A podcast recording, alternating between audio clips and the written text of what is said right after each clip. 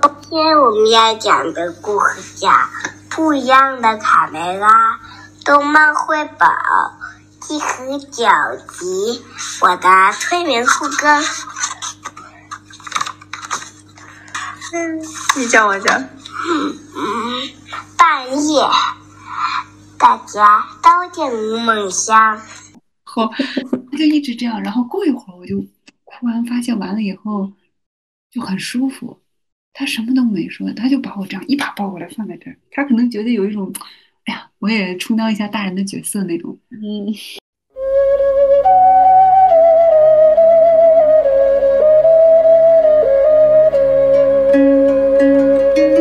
Kız жаманды, сайтан ториды. Қыздың қырық жаны бар.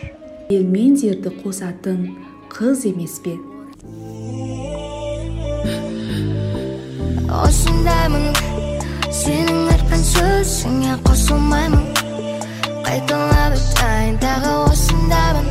欢迎来到 Casa Girls Club。Hello，大家好，欢迎来到 Casa Girls Club。我是 KK。Hello，Hello，大家好，我是绿子。也欢迎我们的嘉宾。嗯，柯兰姐姐，大家好，我是柯兰。哎，很高兴在这里跟大家以这样的方式去沟通和交流。对，今天邀请柯蓝姐姐，我和绿子都非常的激动。然后啊、邀请姐姐的主要的原因还挺，就是挺有意思的是，我有一次在微博上找这个哈萨克语的儿童阅读书、阅读呃读物，然后。因为我当时还不知道在哪里可以买到这种啊、读物，而且它我想的是用这个哈萨克语写，因为有一些家长会问我说，他们想给孩子有一个这种这方面的啊、一个阅读，然后有个人就给我推荐了姐姐。然后我就加了加了姐姐的微信，跟姐姐开始聊。然后当然聊天内容肯定不止于就是讨论这本书，又聊了好多姐姐的经历呀、还有姐姐的育儿。呃，经历等等，所以我和绿子也是在听过了姐姐在另一个平台的一次呃采访吧，我们特别的呃，我们感受非常深刻，然后也想到了很多点，觉得我们非常非常有义务跟大家一起呃分享一下姐姐的故事和她的想法。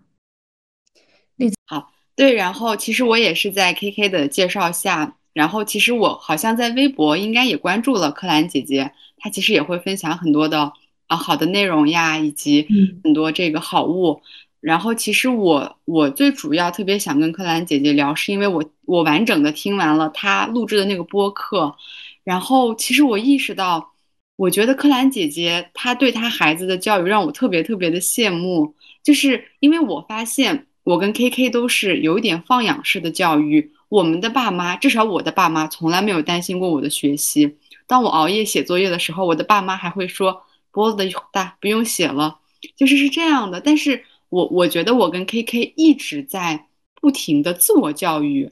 但是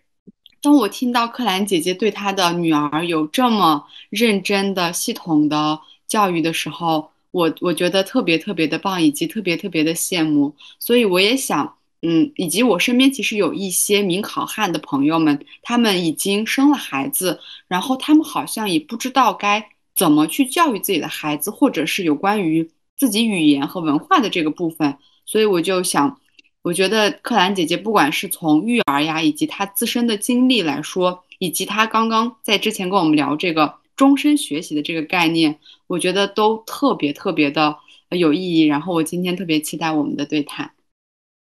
对，特别特别的期待。嗯，然后我稍微讲一下我们的这个讨论会分为三个部分，呃，学习教育、生活教育还有自我教育。然后我们可以从第一部分开始开始聊起来。对，我那我们就直接就开门见山聊吧。然后我特别想问柯兰姐姐，就是您对您孩子是啊、呃、快乐教育多一点，还是？现在在这个北京比较流行的鸡娃的教育多一点，以及就是原因是是是是哪样的，就可以跟我们讲讲分享一下吗？呃，其实你问我的这个问题，呃，还之前还真有人问过我，然后我还真的是想过，对，呃，其实我们可能它不属于完全的鸡娃，但是它也不属于完全的快乐教育，因为其实快乐教育有很多种定义，就像你说的，是是真的快乐带引号的这种快乐，还是说快乐也分很多种？我指快乐是什么？就是有人就觉得我完全放任孩子，满足孩子的所有的需求，就比如说，呃，我想看电视，呃，我想玩儿，呃，我不想写作业，呃，遇到困难的时候说我不想尝试，只要孩子快乐就好啊。就是很多家长认为的快乐教育，就是我任由孩子的去任由他他来那个，就是不去，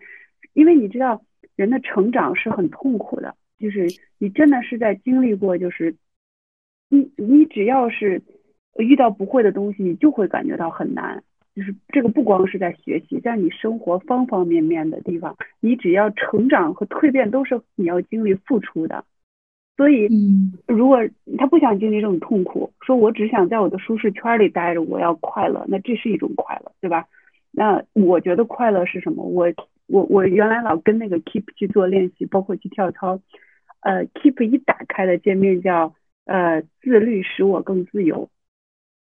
我当时不知道这是什么意思，后来我才知道，自律怎么使我更自由？呃，我只有保持强健的身体状态、精神状态。然后在我享受快乐的时候，我才能更凡尔赛。比如说，我今天跑过五公里了，我做了一组 hit 燃脂，我我身体状况很好。那晚上我出去吃饭，我就不会有负罪感。我哪怕多吃两颗冰激凌啊，或者是多吃两块巧克力啊，那我都 OK 啊，对吧？因为我已经把它，就是你的身体在一个非常好的代谢状态里。那这个前期的自由，呃，前期的自律才会带来你后期的。自由甚至是快乐，所以这种快乐和我们举的这种广义上的说，我今天就是一直在玩。你看，妈妈没逼我写作业，没逼我学习，我也很快乐。但是这种快乐它是很贫瘠的，就是它没有办法带给你呃思想上、身体上就是更深层的这种愉悦感，这是没有办法带来的。那你说鸡娃分很多种啊，有一些鸡娃就是就就是非常非常鸡的这种鸡鸡娃。鸡娃的这种妈妈，她是什么？会把孩子时间规划的非常非常的细，细到就是让孩子很窒息的这种。然后他鸡娃的目的就是为了考高分儿，啊呃，你一定要上名校，你一定要参加某某竞赛拿到什么级别，然后因为这个这个奖项可能是你一个名校的敲门砖。因为你知道那鸡娃到什么程度？就是呃幼升小，呃幼儿园升小学，小升初。初中升高中，那就更不要提高考了，对吧？就是他每一个环节，他他都可以有很多轮的 PK，你都需要具有很强的资历，怎么怎么怎么样，对吧？这是这是一种激娃，但是我激我的孩子是什么？我希望他能产生一种自驱力，因为我在大学里看到了很多的孩子，就是呃很多孩子是这样，就是你能感觉到他的学习路上一直是有人就给那嗯，就是哎，你该做题了。你该考试了，我们下周呃要月考，再下周要期期中考、期末考。其实他不知道他自己是为什么而学，就是一旦这种考试结束了，他步入大学校，为什么很多状元上了大学，甚至是在自己的省内很强很强的孩子，到了大学以后，甚至有孩子很难毕业，为什么？就是因为没有人这个时候没有人给他规划了。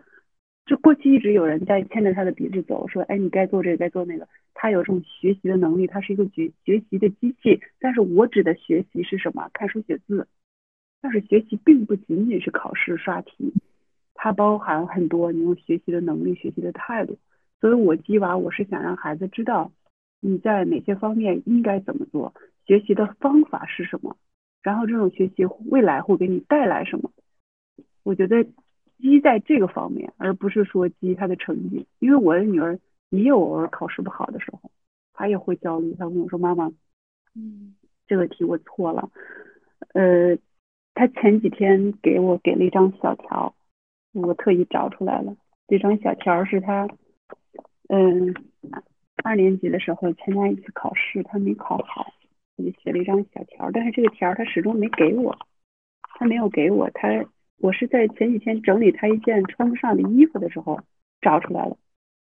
他 没考好以后，他写了小条，他不好意思告诉我，哎呀，不知道放哪了。然后我稍后发到群里，你可以看一下。他说：“妈妈，我我没考好，我让你失望了，我我很难受。”他把这个纸卷卷卷卷的放他衣服一个兜里。我那天整理衣服翻出来，我就跟他讲，我说：“妈妈任何时候不会因为你没考好，呃，责责怪你。我说，但是，你你不你没有考好，你已经首先你自己意识到了，对吧？而且呢，你已经意识到问题出在哪儿了。我说这就是一个非常好的结果。我说分数并不重要，我因为双减以后孩子们的分数是这样，九十一和九十九，在他们的成绩册上显示的结果都是优，都是优，它不会像过去一样排名谁第一谁第二。啊那那可能八十一到九十就是呃就是良，他是这样。所以其实我跟他说，你得一百分和得九十一分，在妈妈这儿那都是一样的。我只希望说。你对自己就是你要找到每一次你错误的背后的事情，你是因为马虎呀，还是因为这个知识点没有掌握呀？我说这才是最重要的。然后我说了，任何时候你自己觉得你开心、你满意，哪怕你说我只考了九十二分，但是妈妈我尽力了，那我我就为你高兴。就是所以现在很多家长就会觉得，哎呀，每次都要拿一百分啊，每次都要这样。但是他忽略了孩子本身自己的感受和包括孩子学习本身的能力，就这一点是，这一点才是我们学习当中应该更看重的东西。所以我可能是一半一半吧。我我希望我鸡娃以后告诉他正确的方法和途径，那省下来的这一半的时间，他就可以用来快乐呀，看书玩儿，那这不就是快乐吗？你如果没有一个合理的时间的规划，现在的孩子真的时间规划一塌糊涂。如果你没有告诉他合理的规划自己的时间，你要从你自己的角度，以你自己的方式去计划这些时间的话，那你连玩的时间都没有。这个问题上的观点我是这样的。对我刚突然想到，就是姐姐在讲啊这些故事的时候。呃，我想到就是在另外一个这个采访里面，呃，姐姐当时是有讲过，她会给，就是你会给女儿去安排规划这个时间，然后，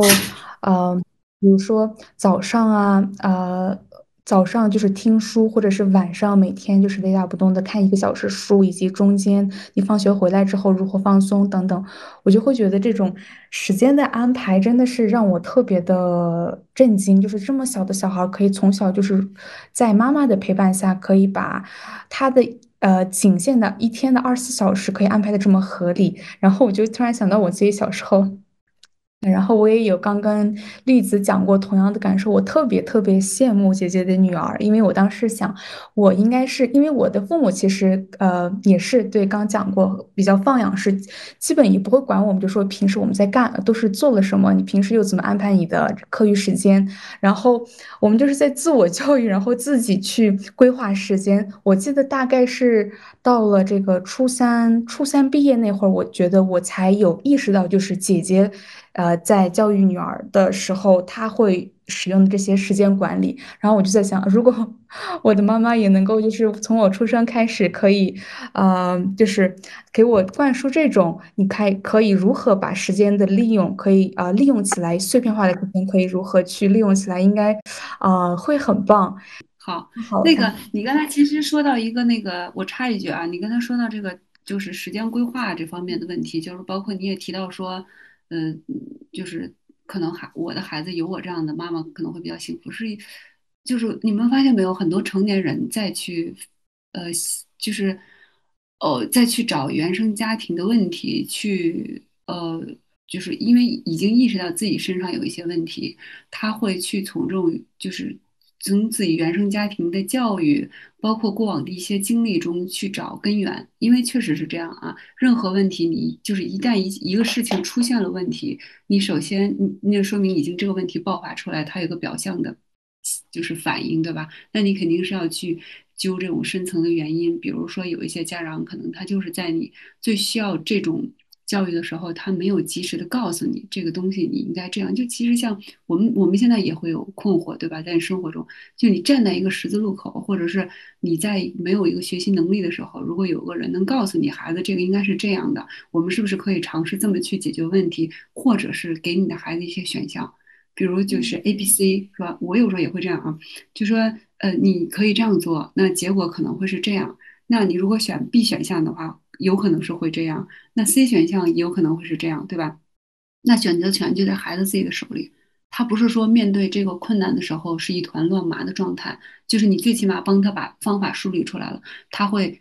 哪怕他选的那个选项是并不是很理想、很糟糕的，但是他知道这个选项是行不通的，我我要及时做调整。所以其实就是我也在反思我自己的就是原生家庭，包括我的成长的这个过程。因为我们刚才一直在说学习的能力和学习的方法，其实我到呃呃北外的外语教学是非常就全国数一数二的，包括跟可能跟上外啊嗯可以说齐平。那我们在学校里的教育，包括我学俄语，我到了工作岗位以后，我就发现我的很多知识是运用不了的。就是我可能俄语成绩上学时候非常好，但是一用到这种这种语言翻译当中，比如说让我做这种政治政治翻译和经贸翻译的时候，我就发现，比如像经贸翻译，它对你这种政治经济的这方面相关的专业的内容要求非常高。就是你如果就是本身这一个文稿，你从中文上你就没有办法理解它的意思，文字之间的关系。你是没有办法再把它翻译成另一种语言的。嗯，那个时候我就发现了，哦，原来我的学习当中应该去注意什么。包括现在很多孩子就，你的老家也有是亲戚朋友问我说，哎，姐姐，我上大学，我我我应该报考什么专业，什么学校？我就告诉他，我说你们要倒推，你首先你要想，你未来想一个什么样的人，你想从事什么样的职业。对吧？比如说，我想我就想当一个翻译。好，那你当翻译是因为什么呢？我要告诉他，我说语言只是一个工具，你语翻译也分很多很多的方向。嗯，那么现在很少说以本身自己语言语言语言文学为专业去干的，那要那要不就是高级翻译，对吧？要不就是呃留校的这种老师啊，很少说我在外面我的我的专业是英语，那你能做什么？除了当老师，那他对你其他的行业的要求。知识像知知识面要求都非常非常高。我说，你看航天领域也有英语翻译，那这种国际法律师也需要英语翻译。那你如果去大型的这种谷歌呀这样的大型公司，你你也是翻译，但是你一定要有一个相关的专业的知识背景来衬托你，它它是你的一个基础保障，你才能去让你的这个语言翻译达到一个非常好的一个状态。嗯。所以我说，你首先要选职业，然后你倒推，如果我想做这个职业，我需要有具备哪些专业能力，或者是他，你比如说我要当律师，那我首先肯定是要学法律的，对吧？那你们看政法大学里面，法律专业也分很多很多种，对吧？国际法、民法什么很多很多的，你要倒推过来，然后你才能知道，哦，那如果我要学法律的话。那我是要上文科还是上理科？以我现在目前的状况，我能上到哪一类大学的？我的分数能够哪个分数线？那如果说我只想要学校的名牌校园，那我就考政法大学。那如果说我不是说奔着这个学校的牌子去，而是说这某一个学校里的这个专，那人大的法学那也很牛啊，对不对？所以说你要从从上往下推，而不是从下往上推，就是不能用你现有的阶段认知。去想未来，而是你应该走一个找一个未来已经走过来的人，从上往下给你建议。就像这些事情，我我工作以后，我就发现，我的天呀，我我去做过石油经贸的翻译，他跟我讲什么海上钻井平台，我整个人是蒙圈的，你知道吗？我为了做这一场翻译，我要提前一周甚至一个月去突击，有可能在翻译当中遇到的所有关于石油钻井平台的相关的专业知识。我不懂，去查盘，去去查谷歌，然后去查英文网站、中文网站，就是我经常常年手头就是这种小字典，永远不离手。就是你随时就会有有有这种东西冒出来，你要是不理解，我连中文我都不理解，我怎么给你翻译，对不对？所以我后来才发现，哦，原来我的学习当中欠缺的是这个东西。就是你一定要有大量的这种像呃，咱们叫做阅读，阅读为基础，然后包括这个阅读的速度，因为我们哎呀，你出去了，你看到了，你发现其实盖的还是阅读的习惯非常好，大部分人还是喜欢阅读的。因为我在伦敦的时候，我也经常坐地铁上下班。我我之前拍过一张照片，有一次我坐在地铁四号线上，因为我从我们家坐地铁四号线到北外嘛，我这么一看过去，所有的人都是这一个姿势。地铁上你们可以看到啊，我当时坐的就是第一节车厢，我这么一回头，我一看，哇，所有人动作一致，全在看手机。当然也有可能他确实是有有的人在手机里看这种电子书啊什么的，但是你在伦敦最近的一次去是几年前，七八年前吧。你一望眼看过去，不是在看书，就是在看报纸。那再不济，他可能什么也不看，他只是在发呆或者在听音乐。那我们就是我们的阅读习惯确实是很差的，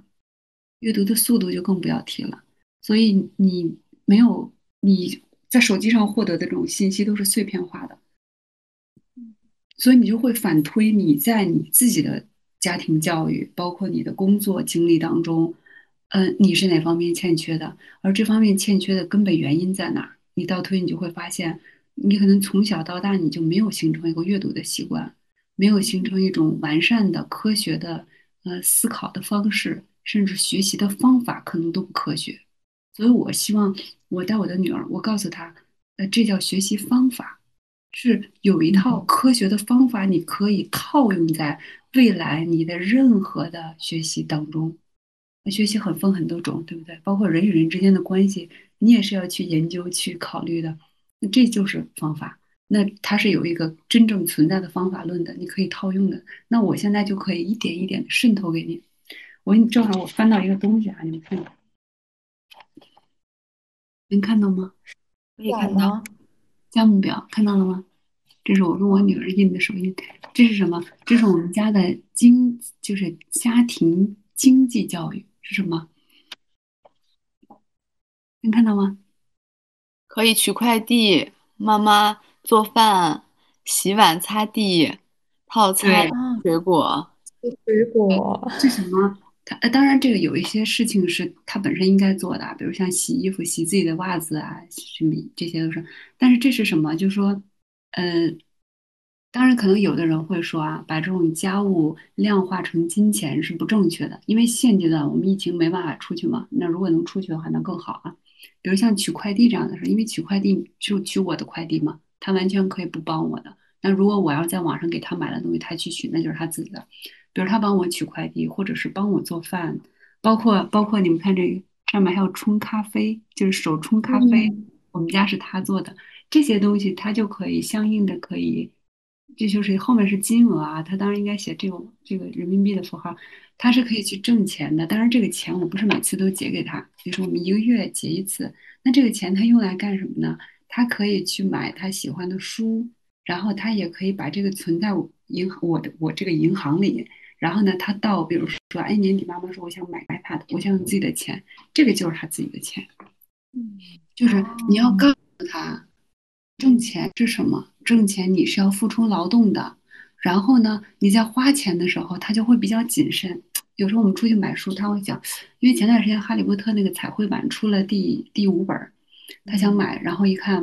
哎，挺贵的，一百一百二十多，然后原版的是一百八，他说妈妈好贵啊，我说嗯，是很贵啊，因为前四本都是我给他买的嘛。他说嗯，那我还得攒一段时间的钱，就是。他会觉得哦，原来挣钱是确实你要付出辛苦，然后你要通过，你真的是要很劳累的。你这他有时候这个做饭，你看我们就是写了一个做饭大小，这个做饭大就比如像做披萨，因为披萨你要炒炒那个肉酱，你还要和面，和完了你还要把它铺开，再往上一层一层铺，再第二次发酵再去烤，这些全部就是我给他打下手，或者我看着他，因为这相对像披萨不需要有什么油煎的，相对比较少，像这种项目就就。可能要耗一个小时的时间，就是二十块钱。那上周他给我们做了一个煲仔饭，就是把所有东西都做好放电饭锅里，那就相对简单一点，那就是十块钱嘛。就是他知道哦，原来挣钱是这么回事儿，花钱是怎么回事儿。那这个东西在我们小时候的教育里，那可能就很少。那吴吴三说，哎，你去给我打个酱油，然后剩下的两毛钱留着吧，就是顶多就是这样，就是没有这种说系统的，嗯，我要挣钱，然后通过这个钱以后，我还给他讲了什么叫时薪，每个小时的薪水，什么叫时薪？那为什么你如果能受到更高的教育，你有更丰富的知识，呃，为基础的话，你的时薪可能就会更高一点。那当然，我不是说。嗯，就是就是做这种小时工啊，搞卫生的人他就不好。那因为每个人的背景和受教育的能力，包括经济条件、家庭环境都不一样。那有一些人他就错失了他该受教育的时间和机会。那他可能他现在只能从事这些行业。当然，这些行业也是保证我们民生最基础的一个，就是没有任何不尊重的意思啊，没有任何。但是呢，不是说如果你就是。你本身有这个条件，你没有掌握，那未来你可能就是你上大学可能就去麦当劳打工。那我因为我不知道现在麦当劳一个小时是多少钱，我那我上学的时候可能一个小时是八块还是十块，反正一天有个封顶几十块钱。那我说，那如果说，嗯，你的状态非常好，你又进了一个非常好的学校，嗯，比如说你上大学的时候可以去做兼职的翻译，甚至可以去参加一些项目，呃。那可能带给你的这种利益会更大。当然，这种利益并不一定是量化到金钱。就比如像我上大学的时候，我去也也去旅行社带过团，带过外国的团去新疆。那你可能一天的收入，那相对就会更更可观。那我再去买《哈利波特》的书的时候，那我不会说因为差二十块钱，我还要再攒几天钱。那我可能就会比较自信的去去用这个钱投入到我的下一次的学习。下一次的提升上就会更好一点。所以说，时薪就是你每个小时你付出的劳动和你所能收入的金钱的差别在哪。我会给他讲这些东西，他就会知道哦，原来一个小时医生是呃呃不是医生，sorry，律师为什么？因为我们看电视剧就说这个律师说一次见面你要你要付我多少咨询费，我就说因为这就是知识付费的时代嘛。那你可能，那你要随便找大街上。随便找人闲聊，你跟人聊几个小时，你也不需要付费。所以就是知识和金钱，包括你的付出，啊之间的这些关系，我会用孩子能听懂的方式去一点一点渗透给他。嗯，那我我觉得特别棒，就是我我感觉您在用自己的这个现实的生活，然后去教会孩子如何去看待这个世界以及了解这个世界。我感觉这部分可能是。对，就是未来越来越多的家长再去，就是用这种方式去给孩子一个教育。然后您刚刚说到那个阅读，就是我是从从小就很喜欢阅读的人。然后其实，嗯，我觉得可能我现在的一些呃，比如说呃，我的思维模式或者是我的生活方式，可能都是我看书给我带来的。所以其实我特别认可阅读的力量，以及您刚刚说那个。就是国内和国外，我我最近才看到一个数据，就是说，呃，今年就是二零二二年还是二一年，就全球阅读量还是德国还是法国，就类似是这种欧洲国家是最高的，就平均每个人可能会读二十到呃三三十还是六十本书，然后我看中国就是还挺低的，所以这个我觉得可能就是一个呃国内和国外它的这个阅读的氛围可能不一样。但我觉得现在应该还是有越来越多的人想让孩子去去阅读的，但是，呃，我我是觉得有些人可能不知道，呃，让孩子阅读的背后的本质是什么。所以，其实我刚听您说了，就是一系列，呃，一一环套一环。其实我发现您对一个事情的解构能力和挖掘它本质的能力是很强的。然后，这个可能跟您的这个工作经历啊、学习经历。有很大的这个关系，然后我们再回到我们刚开始说的这个教育的问题。其实我特别想、特别好奇一个点，就是您刚刚说到，就是学习能力分很多种，对吧？然后最最主最主要的这个，就是最主要的应该是孩子自驱的学习和他如何去嗯抗挫折的这个教育，其实也很重要。所以我我想就是问一下，您是？如何让他就是如何让您的孩子有这种自驱力和他是如何去就是挖掘使他拥有这种想要学习、想要主动学习的这个能力？您会有一些就是很很重要的几个步骤吗？就是可以分享一下吗？嗯，是这样的，因为咱们刚才讲到这个，呃，自驱和就是学习，我首先会要让他知道你为什么而学，嗯你为什么而学，不是说你你学习不是说是为了，呃，你要考第一名啊，你要考第一名，你要上，因为其实在全国，呃，北京的这个学习的资源和学习的氛围，啊，都是还不错的，可以说是全国的顶顶尖城市，在中国啊。然后我们在西城区，然后因为在北京西城和海淀都是比较比较比较靠前的区啊，可以说我们所在的这个区，它是在全国范围内，它都可以排到很靠前的这个区。然后他在的这所小学呢，是一个百年名校，他们刚过完一百一十周年的校庆，然后曾经这个周恩来的夫人邓颖超女士也是这个学校的校长之一，所以本身这个学校对于孩子的这种教育的方向和目标，它就是很人性化的，它对于孩子本身各方面的综合能力的要求还是比较高的，所以我在教育本身上面并不焦虑，就不会说啊我的孩子没学上，然后我的孩子会不会接收到这种比较偏颇的这种观念？呃，他会不会影响到我孩子未来的判断力？首先从基础就是义务教育的这个阶段来讲，我孩子所在的这个氛围是比较健康的。首先这一点上我并不焦虑。第二个是对于学习成绩，因为我一直觉得双减对于我不知道对于别人怎么样，对于像我们这样的呃教育观念的家庭来讲是一件好事儿。嗯，我之前在其他的访谈里我也说过，就是呃很多家长是我只要付钱了，我的孩子一定就是学习了，就是他每周把这个孩子送到这个机构或者培训班里。呃把孩子一送进去，我交了钱俩小时，我再接他回来。呃，真的有孩子就是机构留的这种作业啊，包括复习预习的东西，包括听读的东西，他不会做。他觉得我只要付费了，我一年花了大几万让孩子上这个培训班了，那他为什么为什么没有结果？但是实际上，呃，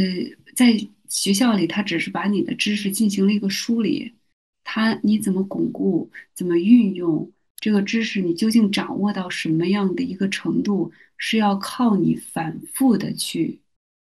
就是反复过这个东西。那为什么我们的记忆，人的记忆说有七天、十四天、二十一天，很多人去买这种记忆方法，为什么是温故而知新？你故都不温，你怎么可能知新呢？对不对？所以你的知识就是呈现漏洞化，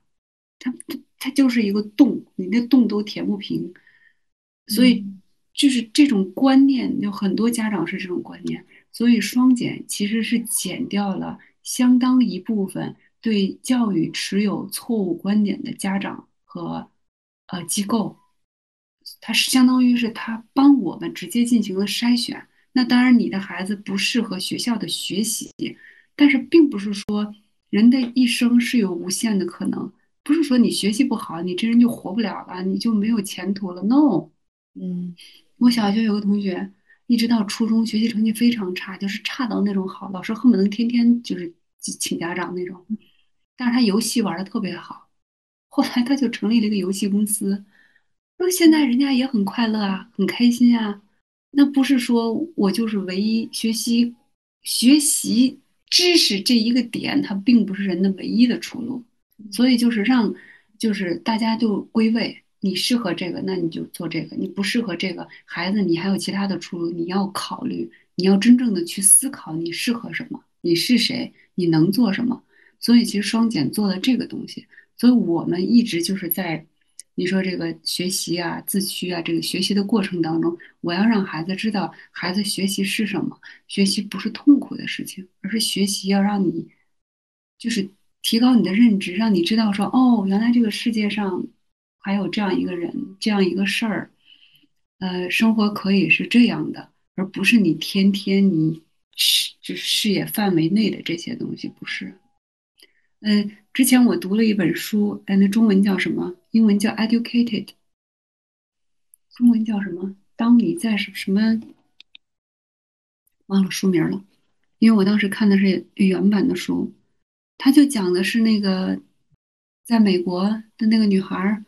她爸就非常反对她学习，她是他们家唯一一个走出来的那个孩子。哦，是那个当你像像鸟一样走到你的走向你的山那鸟飞往你的山。对，因为我当时读，对我现在找到了。当你像鸟飞往你的山，educated，我读的是这个英文版的原版。我读完了以后，我就特别振奋，我就把这个故事就是整个给我女儿大概讲了一遍。嗯，她就她就不理解，她说啊，现在还有这样的爸爸妈妈吗？啊，现在还有这样的事儿吗？对，她就不理解。然后包括，嗯，我我现在也会读一些畅销小说，我就会跟他讲，我说，哎。我说我读的这本书，他会问我说：“妈妈，这书有意思吗？讲的是什么？”我就给他讲：“哦，这本书讲的是这个这个。”他就会觉得：“哇，真的吗？这真的有这个人吗？真的有这件事吗？”当然，那个纪实文学会，那有一些是虚构出来的，对吧？我说那有可能有，对不对？那那你未来有可能你就会结识这样的人，他就会成为你的朋友，他会改变你对很多，包括亲情呀，包括爱情、友情，你会从。你自己的角度，甚至从别人的角度去有更新的认识，所以这就是学习。学习应该是这样。然后我就跟他说：“你如果未来能走出去，我只是走出去，不是说你一定要出国。”嗯，甚至可以去其他的城市生活，因为我小时候，我父母是我当时挺其实挺想考上海的，但家里人就觉得，哎，你太远了，不好，可是把拉我也没这个那，但是，呃，其实我我希望我未来我的孩子长大了，我会告诉他，呃，我在这儿，你任何时候你想回来，妈妈都在这儿。但是如果你想在这个时间，你想要出去感受。呃，我想要去了解，我想要去感受，任何时候妈妈都是同意的。OK，我是我是我是 base 在这里的，我是你的后盾，我会支持你。你只要你任何时候想走出去，你都可以去。那么首先你走出去，比如你出国，你要自己生活，你要自己学习。那你的语言不 OK 的话，那你就是没有办法独立。所以，我现在为什么让他大量的阅读，包括中文呐、英文呐？就是让他具备这种一点一点的为他具备这种能力做铺垫，甚至去帮他实现这种能力。所以这个才是学习的本质。你要告诉他学习是什么，不是成绩，而是在学习当中你的体验和你自己的成长，这才是最重要的。然后，当然了，你如果怀着这种心态，你再加上正确方法的加持，这孩子一定不会差。我坚信，你的卡扎德莱的就是话不要说太满。呃，我说的，我我所说的，他不会差，是说，呃，不是说哎呀，一定要考什么名牌大学，一定要实现什么，这样不是。如果说他自己的内心世界会非常丰富，他会是一个比较快乐的人，而这种快乐不取决于其他任何人，取决于他自己，他有这种使自己幸福快乐的能力。那这样的时候，他如果想要走出去，或者怎么样，那我都支持。那他自己达到了一种这种快乐的，能使自己保持一个积极的、自律的学习状态之后，他就会有收获，就是他会尝到甜头。你想，你每次学习成绩，就是考试的成绩，它是一个，我们不能说它是最终的目的，但是它是阶段性的考核你学习效果的一个有效的、肉眼可见的方式。你每一次考核的时候，他的状态都不错，成绩都可以，他就会赢得孩子们甚至老师们的尊重。这种尊重是不一样的，而且这种尊重是其他任何事情都给不了他的。他通过学习好，通过他的成绩好，包括他去通过阅读啊、写作去获得的一些荣誉称号，这种这种得来的东西会让他非常的满足。然后这个东西自然就会变成一种正向的一个推力。对，这个时候我就不需要再说，哎，你该看书了，你该写作业了，你该什么？他是觉得，哎，我该这样做了，他就是一个良性的循环，会越来越好。你就不需要再去就 push 他说，哎，你该这个了，该那个了，没有，你不需要说什么，他自然就会形成一个自己的一个循环和体系，慢慢就会越来越好。所以这就是在我们家就是什么叫学习，学习的目的是什么，嗯，如何让他培养他的自驱力，是这样一个很长期的，呃，真的这个过程是是比较辛苦的，但是我一直在跟他一起做，我觉得还是有效果的。我我就就是我我刚听完柯兰姐姐的这个这番话以后，其实我在想，我我就在想，我我是怎么理解学习这件事儿的，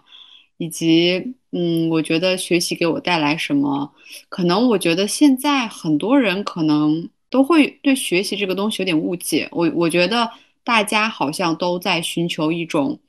啊，考上大学、工作、结婚、生子，或者是他会有一个随大流的这样的一个认知。但我觉得我特别赞同克兰姐姐说的，就是为什为什么学习，为什么要不断的去去去去更新自己的这个认知？我觉得这个东西可能才是父母应该啊言传身教啊，或者是去给孩子，嗯，让他去拥有这个这个认识的，因为我觉得。小孩可能不一定在很小的时候能完全的去了解这个社会的构造，我觉得这部分可能就是父母他要去做的，以及他这个可能就是他的一个职责。只是，呃，我觉得有些家长可能他自己都没有想明白自己为什么要学习，或者自己为什么要工作，所以我觉得他在去给孩子再去讲这个东西的时候就会犯难。所以我觉得刚柯兰姐姐的回答特别的。让我就是让我去有反思，或者是我我在想，我我之前是怎么去思考这个事儿的？就是我为什么喜欢学习，或者我为什么喜欢写作？这个这个东西，我觉得对我来说很有帮助。就是思考一个一个事情，或者是提出一个问题，可能比一个答案还要好。所以我觉得我们可能每个人都要去保持这种能提出好问题的这样的一个一个状态吧。对，接下来有。有有请 K K 来说一下你的感受。对对，我也感受特别深。前嗯，就是从上一个问题，姐姐回答她姐姐姐提到这个金钱观呀，如何去培养她女儿这一点，其实我也感受特别深。就以比如我自己生活当中，我感觉啊，我从小是没有一个很明确的金钱观念，然后嗯。就呃，即使到了大学，虽然我也会像刚姐姐讲的，我可能也会做点翻译啊，去挣一点外快，但是它不多，而且它并不是，它只是一个随缘，如果有我就做，然后，呃，我并没有太去注意过他这个人是怎么支付我这个钱，然后我这个劳动值多少钱，我对这个从来都没有过一种概念。然后我把研究生也读完，读完之后，嗯，我的教授当时他就说我有一个 project 想让你跟我。暂时性的去工作一下，也就是说，我会帮他去翻译一些书，然后他跟我讲了这个案例怎么去啊，怎么去收费等等，然后嗯，就是，所以我当时其实也没有任何一个。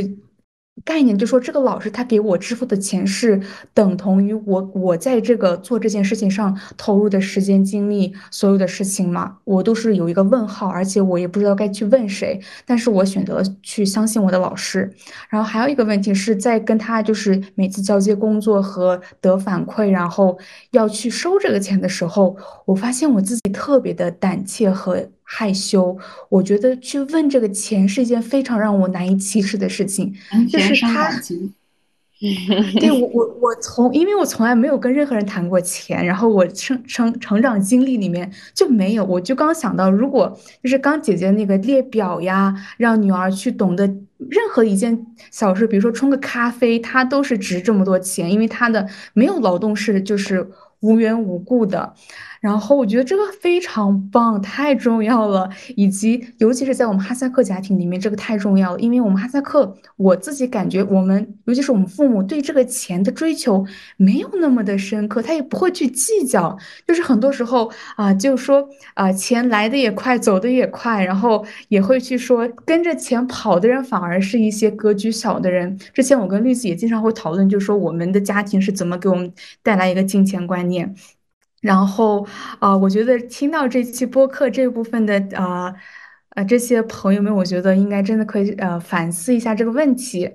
然后还有一个是姐姐刚刚讲到的这个双减给一，他排除了一部分家长的一些无效的呃投入呃金钱和时间的投入，就说他感觉把孩子送过去，然后交了钱，他就算是努力的做到了家长的职责，然后这个其实也会存在于我们的哈萨克家庭当中，其实蛮多的，因为父母们。自己也忙，也没有这个意识，所以他也为了寻求一种作为家长的安全感，也想让自己就是嗯不不感到太羞愧，所以他选择去把孩子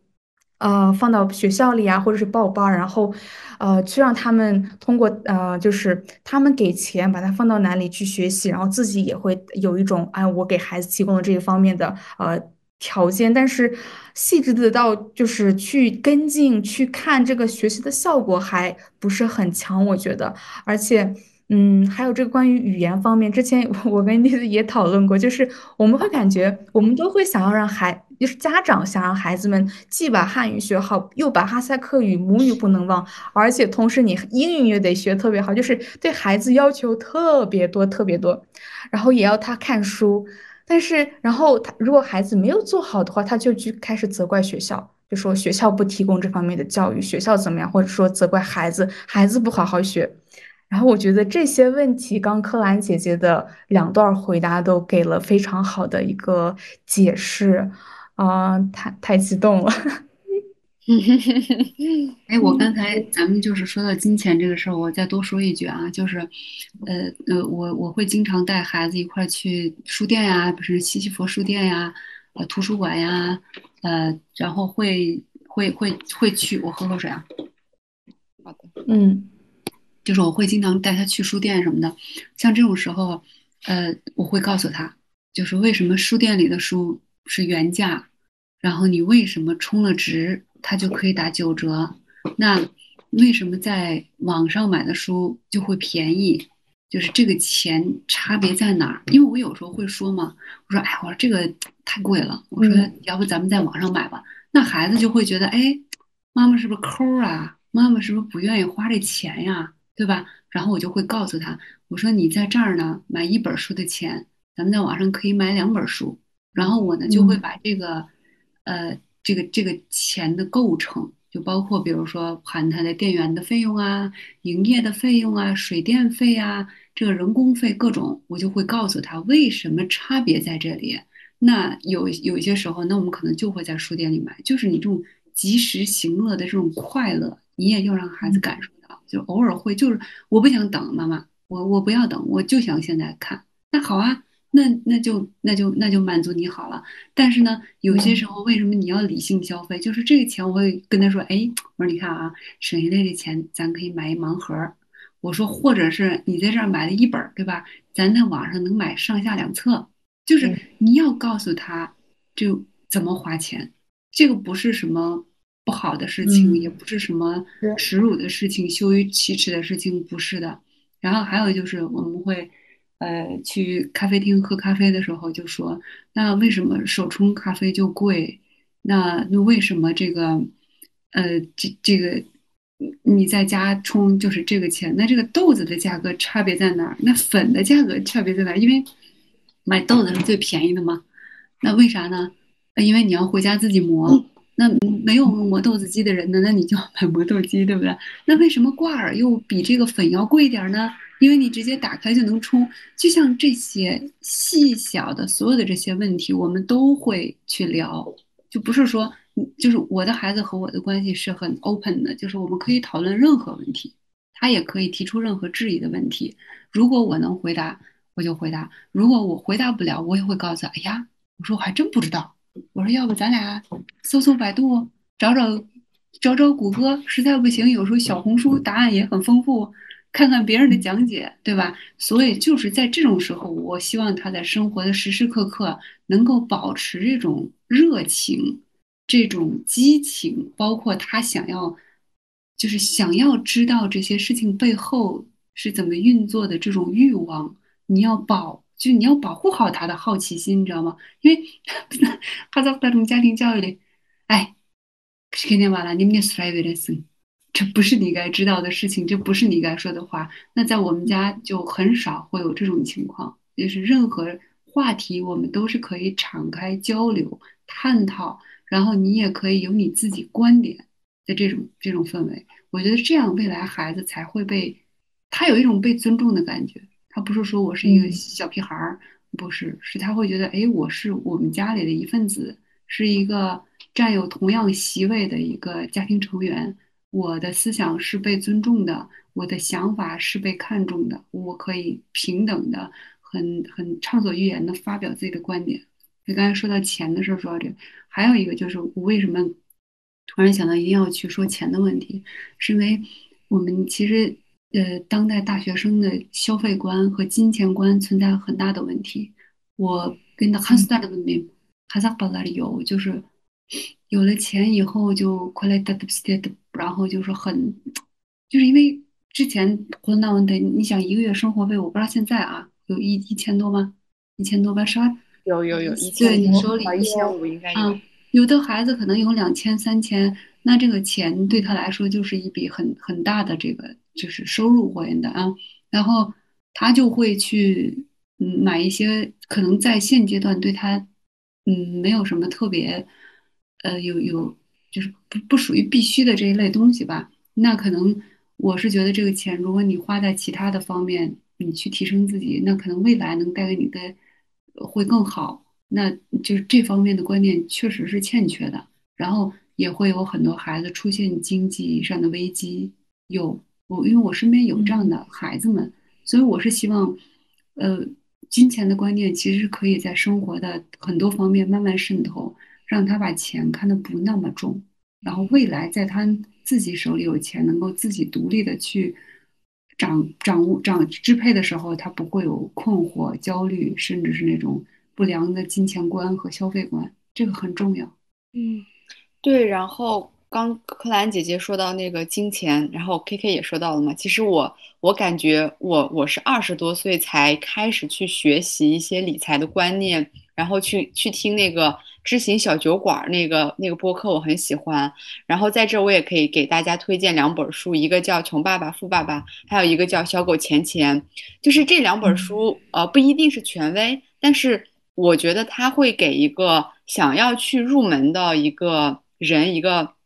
呃，就是入门级的一个一个一个书籍吧，然后以及你会对自己生活所有的金钱的这些东西。嗯，就是你会有一个比较健康看待金钱的一个一个价值观，我觉得这个还挺重要的。以及柯兰姐姐说这个大学生消费，其实我感觉我我在我大学的时候也没有一个特别健康或者是说合理运用金钱的一个一个认知。当然，我觉得未来我们可以去做一些有关于这个方面的，其实这个还挺重要的。对，非常重要，非常重要。对。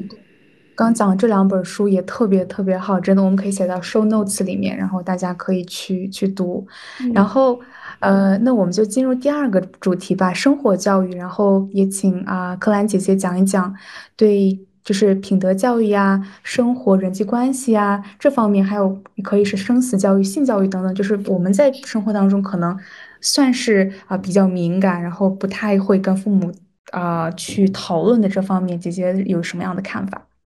嗯，生活教育刚才你也提到了，它分很多种，对吧？我们就先从生活教育，我们先从生存教育开始说吧。啥叫生存教育呢？就是我我要我知道我饿了，我知道我冷了，饿了我要吃东西，冷了我要穿衣服，对吧？有很多孩子是做不到 这个的，就包括衣服穿反啦，红色的 Kim Kim 的没的，大色的 Kim Kim 都没的，就这个东西是很，就是未来很多很多孩子就是。你们有没有这种感觉？就是我上大学的时候，我们宿舍还好啊，就其他宿舍有的人，你就会觉得，我把你们呢，出门的时候挺好的。嗯，你们你们呢，我都感觉可被是自买，全是你的太太买，就你会觉得这个人没有会会有很多人就是会有这种状态，你知道吗？就是他。他们这这个其实就是生活能力的一种缺失。这种能力是什么？那那可能有人就会说，我我就喜欢这样。那轮不到你说，那 OK，那我尊重你。但是你未来你也要有自己的就是家庭啊、生活呀，对吧？嗯，让你自己保持干净、整洁、健康，这是一个人对自己负责任最基本的要求。这是最基本的要求。你最起码不能看着脏了吧唧的，对吧？呃，你不一定每天都要穿名牌，穿的很 fancy，no，没有必要。但是你最起码你要穿干净的衣服，包括男生出去，你要衬衫是要用过的，不能是那种不是不是衣柜的开件那边素质一点都没行，那这种就是不 OK 的。那还有那种 每天早上你坐地铁的时候，头一天晚上洗的澡，开始不拉一个这这这八卦的，你像他这种东西，他就我觉得他是生活能力的一个体现。就是你要以一个很很好的状态，呃，你不一定说非要什么医美呀，不是，就是我要很很健康、很舒服，让别人看到你不会很难受。这些东西我会告诉我的孩子，你要怎么做，你要在什么时间，你就是要刷牙、洗脸、睡觉，你不能偷懒儿啊！你可能有了第一次就会有第二次，对吧？保持你的身体健康，包括牙齿健康，呃，用眼习惯。这些东西才是你受益终身的一些生活习惯，这叫生存训练。还有包括一些简单的做饭，就是我女儿呃大概一年级的时候就可以给我们煮鸡蛋啊，我会告诉她你怎么点煤气，我不会说我哎呀那我蛋脑了就是破瓦生真的，因为你们发现没有，小小孩子你越跟他说这个东西不好，你不要动，他绝对是会找机会偷着摸着去尝，因为我们小时候也一样啊。超过斯坦我妈得先，我妈到那儿拿碗去，我就一定要比比她就轻轻的碰一下，碰一下，碰一下，就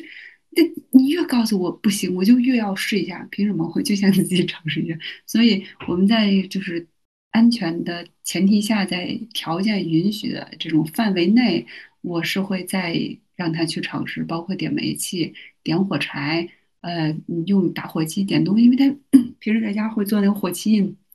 拿那个打火机点蜡烛，我觉得这些都是 OK 的呀。你与其跟他说这个东西很危险，你永远不要碰，那我还不如一次性我就告诉你他应该怎么点，你怎么样你才会不烫到自己，这才是我们应该做的。然后我会告诉他你要怎么煮鸡蛋，你要煎蛋的话会怎么样？My c h e s t side this，然后即便你被烫伤了，你应该怎么样？不是什么抹牙膏、抹盐，而是你应该去抹药膏，对吧？你长时间用水冲，所有这些东西是。你保证你最起码基本的生活的一个，包括你的房间要，你可以不用收拾的整整齐齐的，但是什么东西从哪儿拿出来放回去？我们小时候就经常玩一个游戏，就是，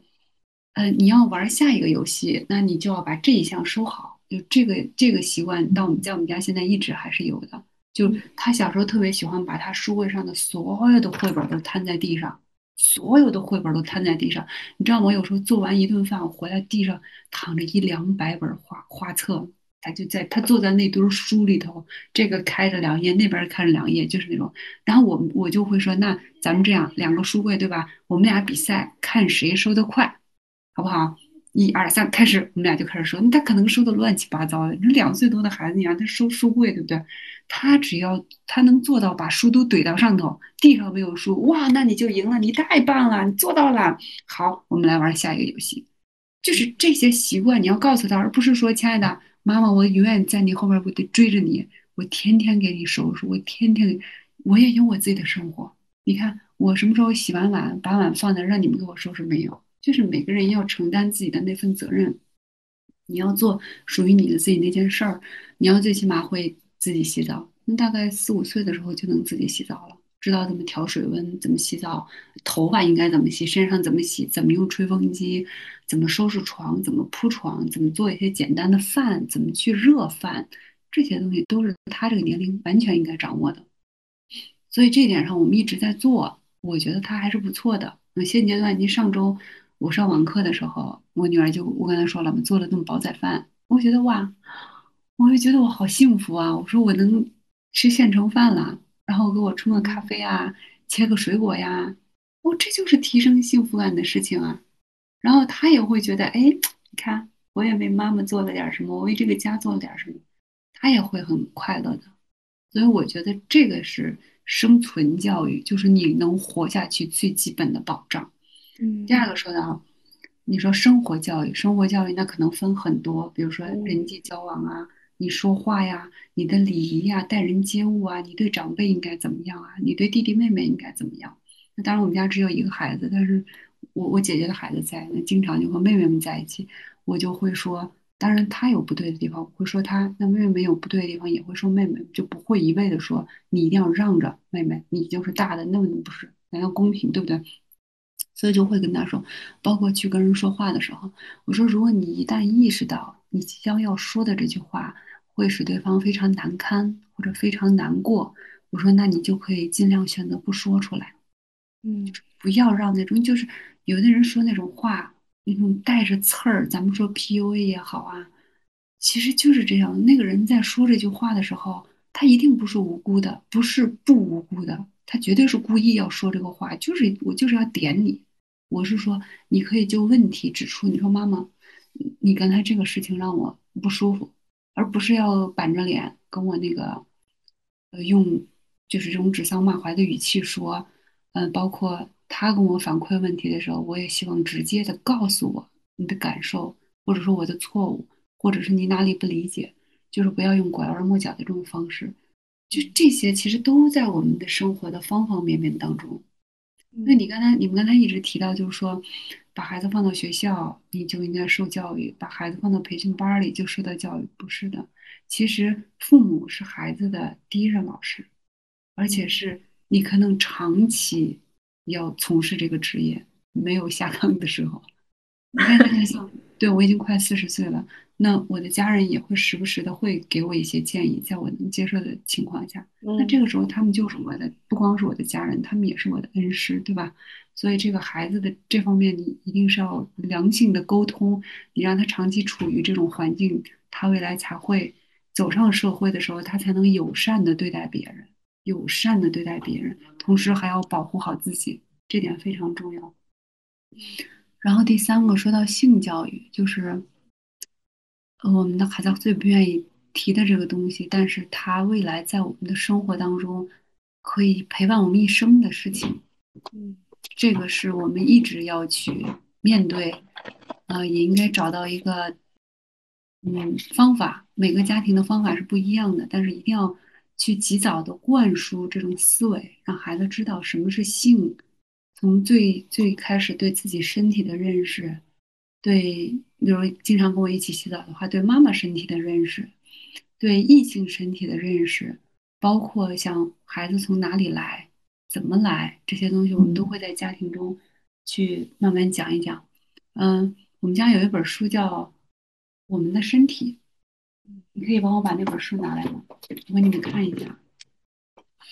特别有意思的一本书。我记得是他不到三岁的时候我给他买的。我女儿去哪？你们稍等啊，她可能不知道放在哪儿了。你看一下姐姐的女儿。我刚我刚给你我刚给你发信息你都不回，看你听太投入了。对对，听太投入，我没有看到。嗯然后你在这也发了一下。嗯，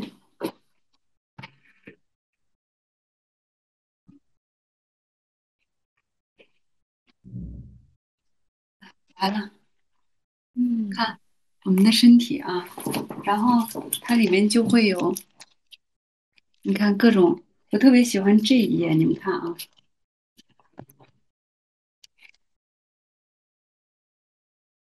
你们看，嗯。这妈妈的肚子，嗯，哦，可以打开。对，然后你看去做去做产检，这是 B 超，然后里面有个小宝宝，对，然后你们看啊，最有意思的，你看妈妈要和爸爸一起做胎教，嗯、看，然后我特别喜欢这一页，嗯。你们看这里面，你们看这里面是有水的，哦，是它就是羊水。像对，它是羊水，你看，然后特别有意思，然后还会给你讲，啊，看怎么生孩子，看，哦，哇诶哦，这个太它非常神奇了。有意思，对，它会缓解你跟孩子沟通这个问题的时候的尴尬。当然，后面还有其他的，讲什么肌肉。你们看这像这种非常优秀的绘本，它就是肌肉的作用是可以让你的这个运动，它就是还有包括不同的肤色呀，人的这种肠胃，你看这个吃的这吃进去了以后，怎么变成便便？啊，这个便便被我们给扯掉了。咦，看 哦，就它非常非常的可爱，像这种书，你知道吗？我们家特别特别多这种各种翻来覆去的书。你们看，这是中文书吗，姐姐？这中文书特别有意思。就是这种书让我就觉得，就我都我都要不停的翻。你们，然后你们看这个啊，嗯，看到了吗？不，看到了拼不看到了开，对。然后不同的肤色里面是什么？就是我是完完全全的给他讲过我自己生产的过程，因为我是剖剖宫产，然后什么怎么羊水怎么破了是怎么回事，我都一直就是会跟他讲的很明确，就是我不觉得这是一件，他其实就和我们生病了啊、打喷嚏了啊呃这个什么骨折了啊、或者是什么呃，它是一个非常正常的一个是就是身体上的一个一个过程，就它不是说是一个。嗯、你从什么垃圾堆里捡来的，然后打喷嚏的时候，啊，这个脑子能唰唰声，不 是这样的，就是你要告诉他，这是一个非常正常的生理现象，因为你爱一个人，你你就会有这样的行为，包括就是性啊、性关系这些，我都会跟他讲的非常非常清楚。非常清楚，没有任何避讳的。我也会告诉他，未来你也会碰到一个非常尊重你、非常爱你、想要给你一个家的一个人，然后到时候你也会有你自己的孩子，你也会成为妈妈。但我希望啊，但是我然后我也会给他讲，包括同性恋，就是它不是一个可耻的事情，而是说同性恋它本身在人的基因里面。它就是存在的，是它没有办法，就是这一类人，他生而就是含有这种基因成分在里面，他没有办法去决定他的取向，是这个东西是应该被尊重和认可的。你不要说啊，怎么两个男的？对，有时候我们逛街会看到，然后他会问我妈妈他们是吗？我说对，我说他们就是，我说很正常，就是我要让孩子知道这是一个非常正常的事情，你没有必要去多看两眼呀。你要去表示奇怪呀，这是不不需要，就这些东西一定要跟他讲透，因为你越遮着，越掩着，孩子就越觉得这是一个神秘的事情，他未来就会通过其他的不良的途径去了解，甚至去尝试，甚至去实践。那那个时候所对他造成的伤害，那就不是我和你抹不开面子，越不来这个那时候越就就大大发了，就不是现在这个情况了。所以这个教育一定要做。然后我我在那个访谈里，我当时也讲过一个笑话，我不知道你们听没听到。是有一天，有一天早上起来，我骑车带着他上学，一年级的时候，然后骑着车，然后早上起来不到七点钟吧，我们旁边有个急救车就呼啸而过，然后他当时坐在我们在红绿灯停车等的嘛，然后他当时跟我说：“妈妈，说那个说那个这个这个这个急救车里可能有人生病了。”我说：“对。”我说是生病，他说，嗯，也有可能有人羊水破了。当时我没反应过来，我说，我说你说什么？他说也有可能有人羊水破了。我说，嗯，对，我说有可能有人羊水破了，他要赶去医院生宝宝。然后我就觉得，哦，他跟我谈论这个事情，他很自然，他觉得这是就像一个非常需要的一个事情和过程。哦，我就觉得，啊，我的教育可以了。至少我的孩子明白了，他能很很正常的和我沟通这件事情，所以我觉得这是一个漫长的过程。然后首先爸爸妈妈要做好心理建设，然后观念要一致，然后再用科学的方法去引导孩子。性教育是非常必要的，这样未来你的孩子才不会因为一个戒指啊啊一条好看的裙子啊就被吸引走了。不是的，这些东西是在。谁最重要？你最重要，你的感受最重要，你的情感是最重要的。那这个时候他才不会轻易的，就是遇上渣男也好呀，或者是对吧，碰到不太好的姑娘，这就是相当可就可以避免了。对教育，对，这是教育。对，其实我我我觉得就是说到这个性教育，我最近特别关注这种呃青少年或者幼儿的性教育，是我是因为我觉得现在就是关于这种性侵或者这种事件越来越多，然后越来越小，然后有那个郑渊洁那位作家他说过，你的坏人不会嫌你的孩子太小了，他也不会嫌你的孩子不懂这些，所以我觉得这个是很多家长会。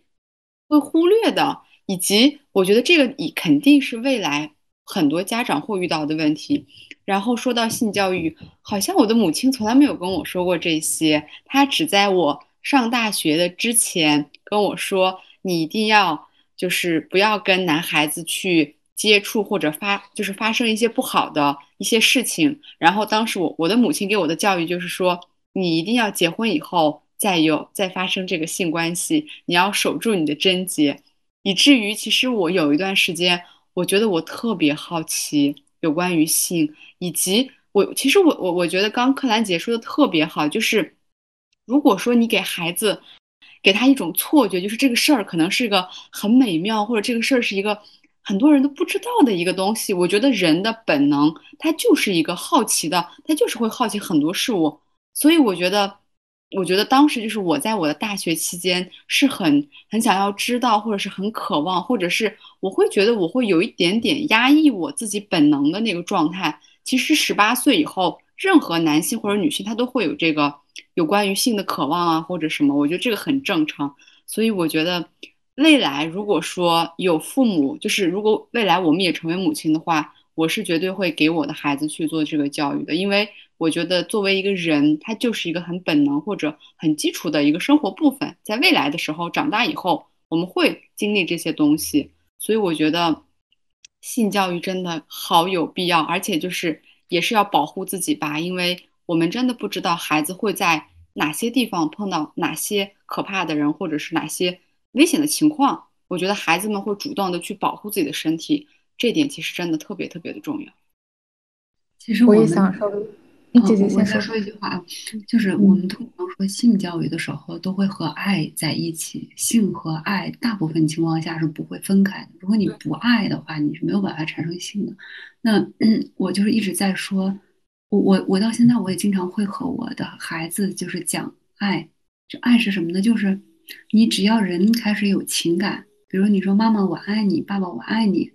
呃，你就会。就是其实人从有意识以来，他就会有喜欢和不喜欢，那很正常啊。那一两岁的出去遛娃，他有喜欢一起玩的朋友，他有一些我不太，我妈妈不太想和他一起玩，那我就知道他不喜欢他。我说你但凡有情感，你就会有喜欢和爱。我说像妈妈小时候小学的时候也会说，哎呀，就希望看到这个人，不管他是男生女生啊，都会有。我说未来如果有一天你说哎，我特别想看到这个人，我很想见到他，我很喜欢他，我就告诉我女儿，我说这都是非常正常的情感，非常正常。我说不会说什么，嗯，你不能早恋呀，你不能什么，这个东西是掩饰不了的。你只要有情感，就会有爱。但是你要怎么去合理的去，呃，我们不能说控制或者是压制，就说你怎么去管理你这种情绪和爱。这个能力才是应该是我们去引导和培养他们的，这没有办法。还有就是身体上的发育，就比如像我女儿现在四年级，她已经开始有身体发育了，我就会告诉她，这是一件非常非常美妙的事情，这是一个你在长大，就是它是一个很这个过程是很美妙的，包括呃来月经啊这种胸部的发育，我都会非常就会跟她讲的很清楚，而不会跟她说。因为有有一些人的观念就会觉得你来例假是很脏的事情，然后现那个时候你是不干净的。我说不是，我说这是你的身体，你就像一朵花一样。我说你马你在含苞待放，你马上要开了。然后还有那还有很多女孩驼背，这种身材不好，其实就是因为是在青春期胸部发育的时候，人就说远过了的你女孩。我说你任何时候你都要挺起你的胸膛。我就是身材很好，我就是很美，我就是很爱我自己的身体，我很爱我，我，你要有这种心理，我就告诉他，所以就是包括在身体上的发育啊，情感上的萌发，这种任何时候，我都希望，嗯，那可能女孩子就是妈妈会那个，那男孩子我就希望爸爸能够多参与孩子这种这个这个时期，你在他身边，就不要让他认为这是一个困惑，这是一个很痛苦的事情。而是它是一个非常美妙的一个旅程的开始，你要张开双臂去热情的拥抱，然后你要享受每一天每一刻。我说你今天，我说你每天都是一个 new new one，今天的你和昨天的你都是不一样的。这种教育你们一定要告诉孩子，就是让孩子觉得我太好了。你这种时候，你未来碰到别人 PUA 你，你完全你都不 care，就是因为你知道自己是谁。你不需要别人去评价你，包括你的身材，你的情绪、你的状态，不是别人能左右的，而这个决定权在我我自己，是任何人都夺不走的，这才是很重要的。说完了，有有一个好玩的点是，姐姐，我现在都二十六岁了吧？然后刚听你讲这些，我感觉我在得到一些性教育，就是我这么大了还在就是接受一些知识，然后我其实还蛮有感触的，就是可能我觉得我的经历应该是大多数的哈萨克女孩们的一些经历，就是说他们的爸妈会呃比较对于这种性啊，还是女呃这个。嗯，月经都不会讲的非常的呃细致和明确。就比如说我小时候，我记得我第一次来例假，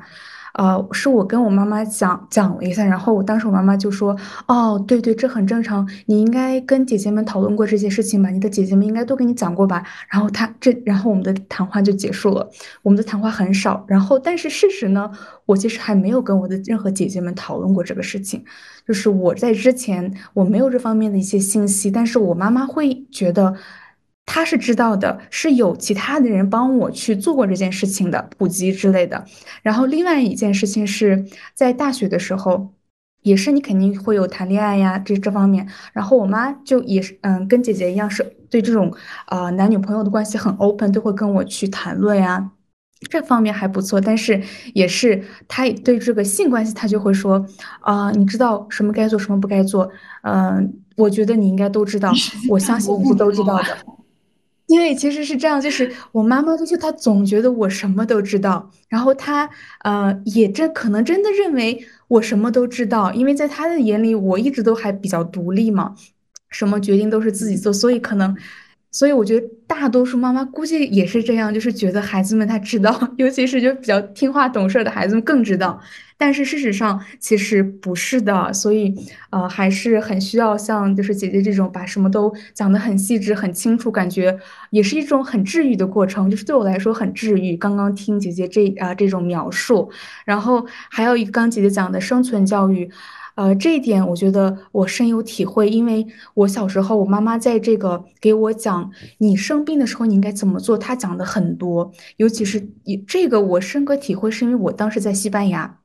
买药很不方便，我当时带了一些祖卡姆，但是祖卡姆喝完了。当时我妈就我就记起来，我妈就说，当你没有药的时候，你应该用什么方法去给自己把温气温降下来呀？没有药的时候，你应该喝什么让自己的咳嗽停下来呀？然后怎么抵抗你的抵抗力？这些东西，我就觉得当时我特别的受用，我觉得这个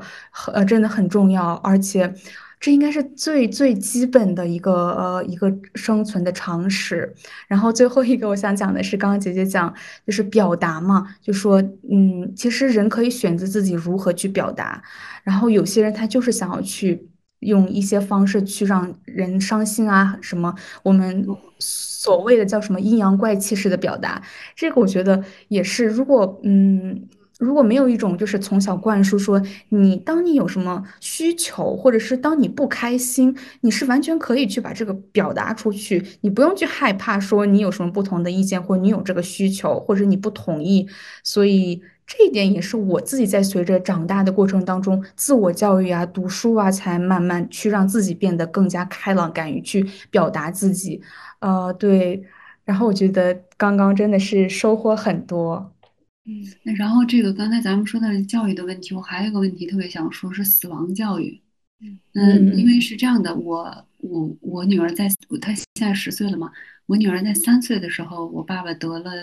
就是癌症离开我们了。然后呢，她是呃，就是因为从发现到离开我们时间很短，就大概五个月的样子。对，然后这五个月我们也在，就是其实因为发现的时候比较晚了，然后其实这五个月。就是在做告别，对，然后因为我们我们一直在北京嘛，然后要入土为安，但是我爸的状态又不太好了，然后我们就选择要回去。那那个时候我女儿还没上幼儿园，很小，但是呢，她和我爸的感情很深。呃，我呢就不想跟她说啊，那个啊，他去了很远的地方啊，或者什么，就是我很明确的告诉她啊，他生病了，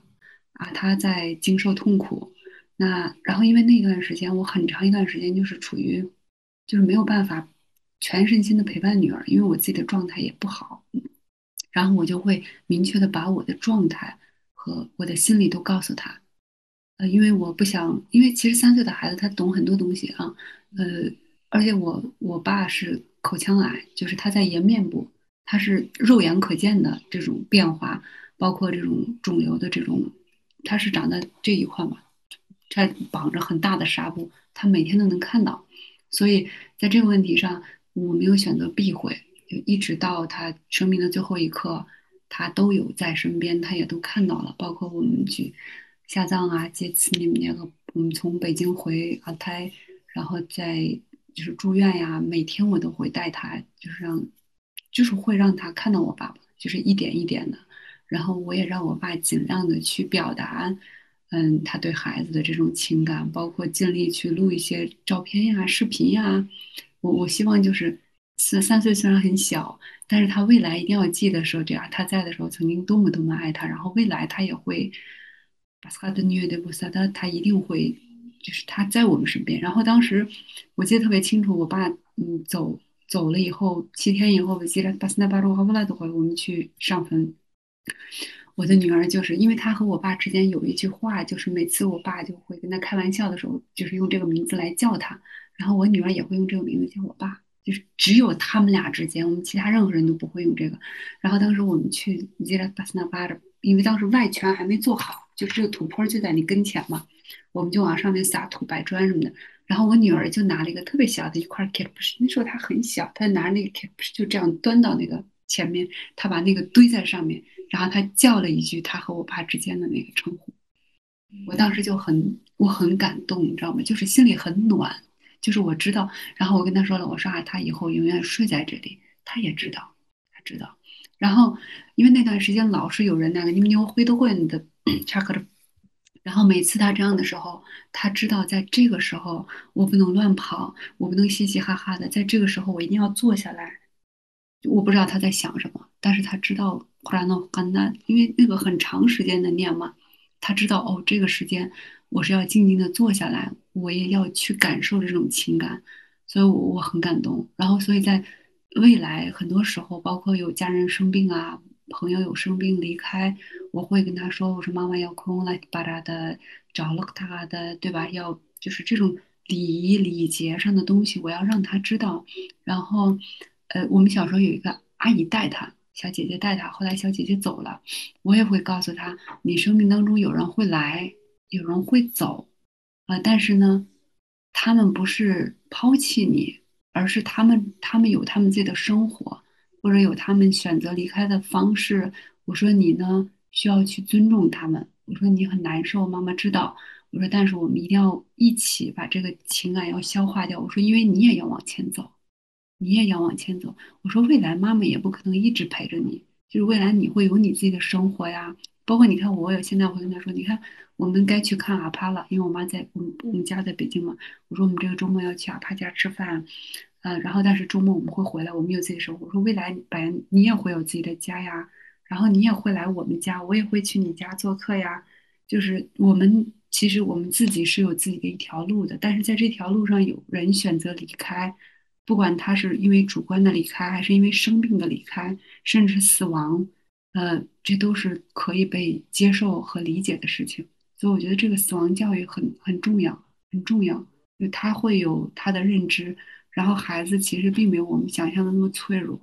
嗯，然后有一些时候，你要让他看到你很脆弱的时候，比如我会当着我的孩子的面会哭，啊，也有很愤怒、生气的时候，我要让他知道人是有各种情绪的，就是会有生气的时候，会有很愤怒的时候，会有很失控的时候，也有快乐大叫、大笑、大跳的时候，都很正常。但是如果说我很愤怒的时候，我说了什么？不该说的话或者怎么样，就每个人都会这样。我会在就是合适的时候一定要道歉，包括我跟我的孩子会有时候会写信，有的时候会直接跟他说说妈妈刚才这件事做的不对，妈妈非常难过，然后我也知道你很难过，我要跟你道歉。具体哪一句话因为什么说错了，我都会说的非常清楚。我觉得因为这个东西在我们的教育里很少，明明知道自己是错的，承认错误是很困难的。所以这件事情我也花了很久的时间自己在做，就是 你有这种家长的权威，你明白吗？有时候你拉不下那个脸，但是真的我做错了，我就会告诉他。后来我发现，哦，我在跟他道歉的时候，他还跟我说：“哦，妈妈，我理解，说刚才我也是挺过分的，嗯，我能理解，没关系。”然后你就会觉得，哦，我们的关系就更近了，就是亲密关系就会更近。这种就是任何人都没有办法打破的。然后未来他在遇到困难呀什么的时候，他也会觉得没关系，我们一定有办法解决。这种教育一定要做。说完了。我之前您刚讲这个关于啊、他的阿达的去世呀，然后你们在你们在就是在一起的这个互动，我在你的那个采访里有听到过，我当时特别的，就是感触很深。我觉得，哇哦，就是怎么说，就是生死很难嘛，就是对于你自己肯定是更难的。当时，但是你也有你的小孩，他也有他跟爷爷之间的这种情感的关系，我就觉得。嗯，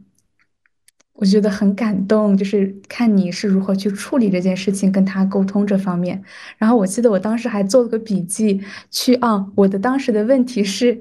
啊、就是，嗯、您觉得在建立您和孩子之间的这种连结是如何去建立起来的？就是关于这种互相的沟通，也有您前面讲过，您会写信，就是写贺卡去沟通，等等，都让我觉得很感动。我觉得你们的连接很深，所以姐姐可以稍微讲一下吗？他是这样的，我不是建立连接，而是我生而嗯就和他有连接。我们的脐带就是连在一起的，没有办法嗯选择的，他也没有办法选择来到我身边。既然已经带来了，对吗？所以我真的是因为孩子会带给你很多的新的认知、感动，然后你也会，你会反向的思考，你曾经就是在你的教育里，你希望这个时候你被怎么样的对待？就比如像我之前讲过一个说谎的问题，所有人都会说谎。那你们有没有记过在什么问题上会说谎？就是一定是你的观点不被认可，你会说谎。就是你知道你这么说了，对方会生气，尤其是家长。Maybe the right somebody in the so that maybe the right ben。我要不选择不说，要么就是选择把它说成另外一种样子，包括成绩也好怎么样，是因为恐惧。恐惧是什么？就是因为你不被认可，你没有那个发声的那个权利和机会，甚至你真的你连机会都没有，所以你会害怕。然后 还有一个就是亲子亲子关系之间一定是出现了问题，所以才会出现谎话。所以我告诉我的孩子，说谎是一件很正常的事情，不是不可饶恕的事情。妈妈也会有一些善意的谎言，不管它是善意的还是恶意的，它就是谎言，它是确实存在的。就比如像我爸这件事上，我们到好久都没有告诉他他得了什么病，但是其实这个事情在他自己的身体内发生，他应该是非常清楚的，非常清楚的。所以呢，有一些谎言是你可以避免的，那有一些不能避免的，那我们就尽量少说，或者甚至少让这样的事情发生。但是如果真的有这个问题，那你怎么处理，对吧？然后这个连接的问题就是一定要花心思，嗯，你希望别人怎么对你，那你就怎么对他，嗯，包括就是刚才你说这种连接呀、尊重呀、爱、嗯关心，就是每一天的生活当中一点一点来的。嗯 我我其实我刚听到就是姐姐说，呃，您的就是父亲和您女儿的那个连接，我我我听完以后，我我觉得特别像电影画面一样，就是这个是一个非常非常感人或者是很很美好的瞬间。然后其实，呃，我觉得您刚刚说到那个亲密关系，我觉得父母对孩子的这种教育真的是一直源源不不断的会支持我们在生活中去去做各种选择的，以及嗯，在您的分享，我特别欣赏的是您对孩子是以一种大人的或者是尊重他的这个角度去跟他对谈。有时候我觉得，嗯，有一些家庭可能他还是会把孩子当孩子。或者是说他可能会剥夺，或者是不去告诉他很多的信息，他会觉得这是一种保护。但我觉得，嗯，其实孩子，就算我觉得我很小的时候，其实我是能知道，或者我能感受到我的母亲喜欢谁，不喜欢谁，或者我父母的关系好不好。虽然我可能不知道那个时，我不知道那个时候感情是什么，但是我还是，就是小孩是很神奇的。我我特别确信孩子能给大人带来更多更多的一些，就是不停很多很多呃另外的一种视角吧。对，然后我我们就进入到第三部分，就是其实其实我觉得就是我们在聊天的过程中，能感受到您对您孩子的教育是非常认真，以及我能感受到其实您也您也在这个过程中有重新的认识自己，或者是认识自己跟父母的关系，然后您的孩子可能也在某一方面去帮助您定位自己的一个一个位置，在整个世界的这种感受。所以我在我我想问两个问题，就是第一个问题是，嗯，比如说终身学习，就是这个这个词儿，您是怎么理解，或者您是怎么在自己生活中去实践的？然后第二个问题就是，呃，您的孩子给您带来的收获里面有哪三件事儿，或者哪三个瞬间是让您觉得很值得分享给大家的吗？嗯，先说第一个吧。第一个问题啊，嗯，呃，你再重复一下第一个问题。就是终身学习，您是怎么在生活中实践这个的？终身学习，我刚才正好看到一个东西，我给你们看一下啊。好，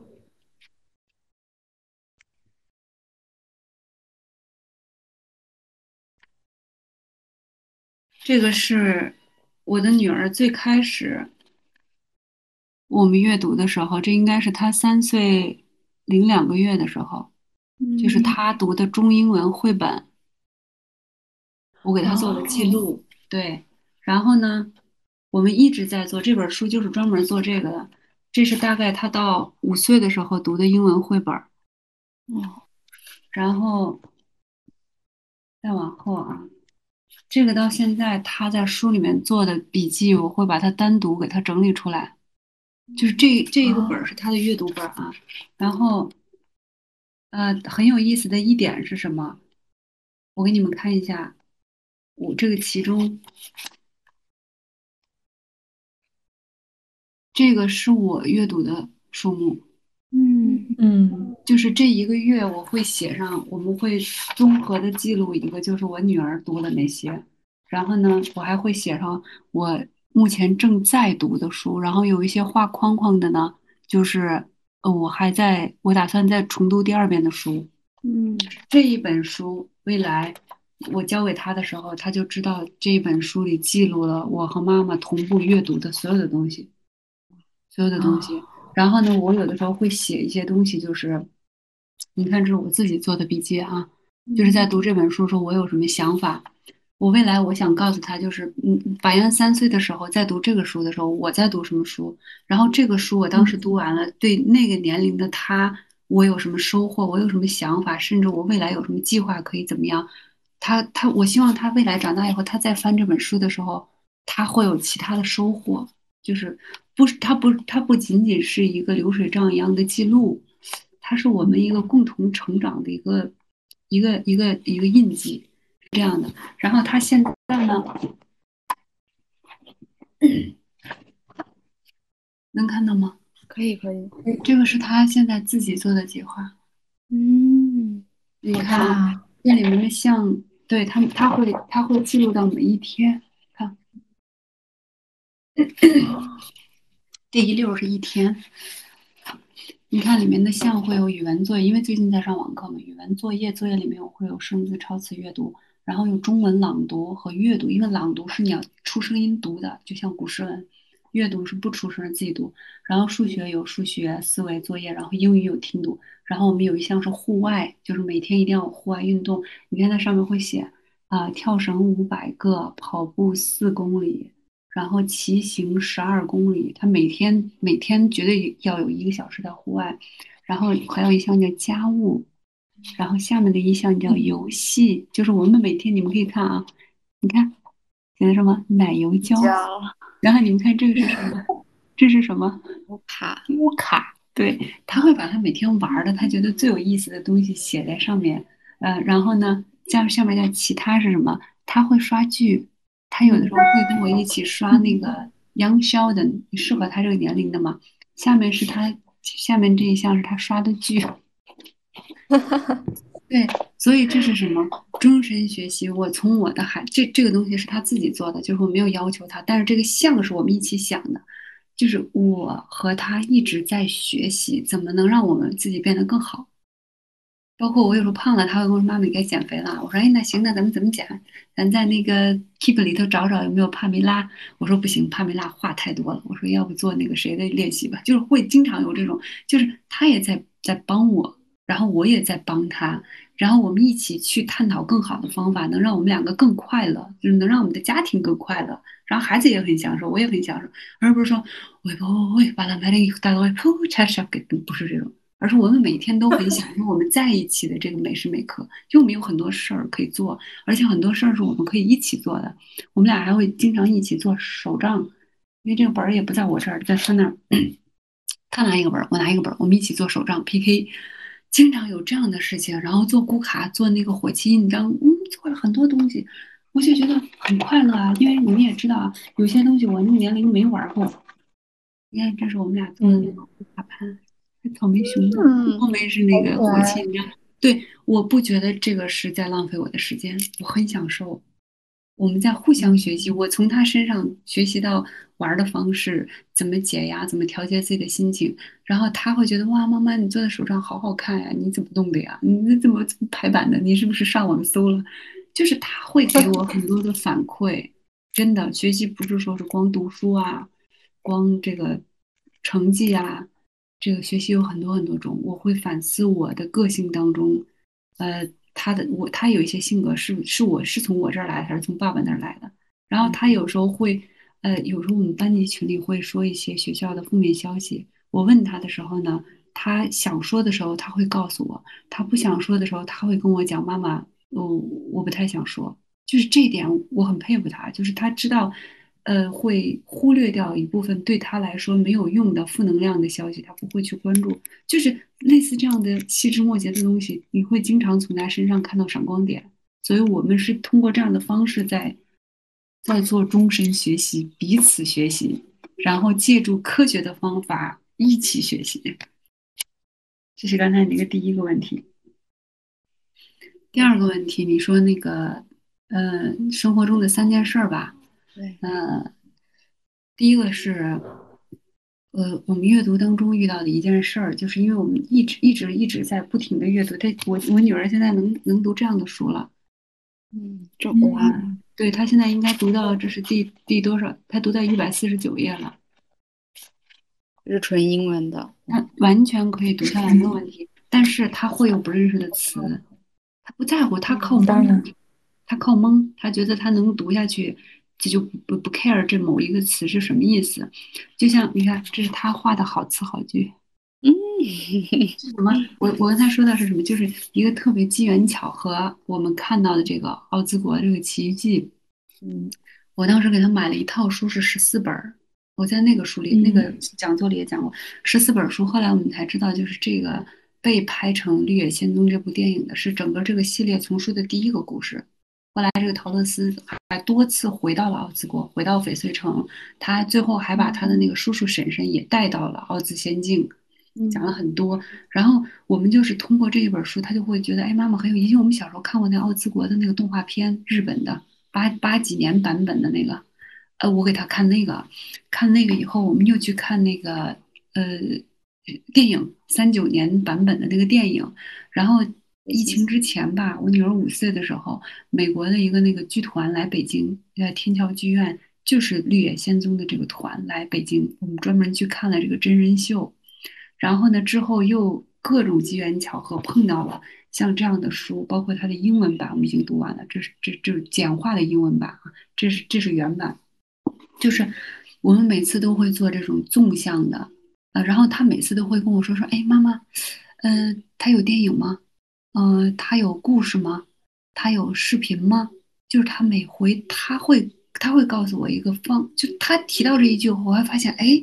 我们可以找一找啊。就是我们在所有的这种阅读当中，就是我们将就是很小的这样的一个绘本，这个很小的，你看像这种绘本里面其实就几页，这个这个绘本我们现在还经常会翻，但现在翻就是会看这些图，就是怎么把这一本书把它读厚。读后，就是通过这一本书，你可以连接出很多的内容，电影、动画、知识点。我们甚至有时候，我们之前还去那个百度里面搜过这个那个一九三九年版本的那个电影拍摄当中的一些特别有趣的花絮，很有意思的。就是我们每次都会做这个事儿，这一点就是最开始我女儿说：“妈妈，这个有动画片吗？”这一句话给我印象特别深，说：“哎。”这本书我可以去找动画呀，然后通过动画我又去找电影，就是它拓宽了我，我也知道哦，原来还可以这么阅读。他就跟我说：“妈妈，这本书有动画吗？”我记得特别清楚。这是一句话。第二句话是有一次，我我在工作当中就是遇到了一些问题吧，我我很难受，因为被领导批评了，很委屈。然后那段时间又很累，就真的是身体上和精神上都很累。然后我回家呢就。我们俩当时看电影还是干嘛？看着看着我就哭了，我就哭了。我们俩坐在沙发上，我就哭了。哭了以后，他呢，就就是他把我抱住了，抱住以后，他把我的头埋在他的胸前了，然后他就他就这样拍我，他就这样拍我，然后他也没有问我说：“妈妈你怎么了？”什么都没问，他就一直这样，然后温暖。他就一直这样，然后我也没有停，我就当然不是那种哇哇的哭啊，就默默成人流泪都是默默的哭，你连喊出来你都没有资格，你知道吧？好，他就一直这样，然后过一会儿我就哭完发泄完了以后就很舒服，他什么都没说，他就把我这样一把抱过来放在这儿，他可能觉得有一种，哎呀，我也充当一下大人的角色那种，嗯，我我就很舒服，然后他也没有问我怎么回事儿，然后后来那天晚上睡觉前我跟他说，我说妈妈今天。遇到一点委屈啊，心里不舒服就哭了。他说：“妈妈没事儿，我也经常哭，没事儿。”然后我就啊，我就知道了，我的孩子长大了，很感动，知道吗？就是很感动，我就觉得我好幸福。这是第二件事儿。第三件事儿是什么呢？就是不是具体的一句话，就是他会敦促我，他会敦促我说：“哎。”他不会说妈妈你胖了啊，他会说妈妈我们一起运动吧，啊，然后他会说嗯妈妈那个你穿这条裙子好漂亮啊，或者是他有时候看到我衣柜里就是我穿不上的裙子，他说妈妈你要是能再穿上这件衣服多好看呀，哦我就知道这孩子对妈妈是有要求的。当然也有其他的方面啊，但比如说他现他现在十岁了，他有时候还希望我给他读故事。我们其实现在每天我那个喜马拉雅那个平台，我还在一直在更新。我们现在读的那个西蒂尔，呃，那叫什么科瓦奇讲变革，这些书我其实一直都有更新。我的账号一直还是基本上每天我们读的故事还会录，有时候他他读我帮他录下来，就是嗯，他他希望我越来越好。然后他也希望他和我有一种很健康的这种陪伴的模式，他希望我健康，我们的关系也健康，我们彼此的身体也健康。就是他对我的这份期许，是让我一直走下去，一直坚持不停的这种走下去的一个动力。就这三件事，没有了。好棒呀！我我我我感觉我被深深的感动了。谢谢。嗯，特别是。对，特别是最后一点吧，就是我觉得之前我们总会去讲父母对孩子的期许，但是其实我觉得孩子对父母的期许也是一种希望自己爱的人好。我觉得这种感受是还挺挺难见，或者是说他可能只会存在于很亲密、很亲密的人的这个关系之间。然后我感觉好像我对我的母亲也有很多期许，就是我也会希望她。嗯，更更优秀，或者是说我希望他不要在工作当中受到别人的欺负，这种其实我也是有的。但我其实也在想，我有没有就是给予我的母亲一些安慰。所以我在想，可能未来我也会从这个孩子的角度去帮助我的母亲，可能会让她有更好的状态吧。对，这个是我我其实听完柯兰姐姐聊以后，我觉得可能我我会有一些这样的。有关和我母亲的一些相处的事情吧，对，特别好。我也是听到最后讲柯兰姐姐讲跟女儿这个互动，特别的感动。然后我我会体会到，就是这对这种母女关系，可能也是我第一次接触以及听说，就是从一个母亲的口中听说，还会有这样子的一个母女关系存在，是在这种哈萨克家庭当中。然后就如此的良性，如此的就是很积极，她有能量，然后她在不停的滋润姐姐，可以看出姐姐在通过这个母女关系当中可以汲取养分，然后。不停的让自己成长的同时，也就是啊、就是让自己的女儿成长。我相信，就是姐姐如果啊、可以从母女关系当中这么的被啊、滋润，那肯定你作为女儿应该是更成千上万倍的，就是被这个关系所滋润，啊、特别的感慨。然后最后一个问题吧，啊、我们经常会问每一位啊、我们采访的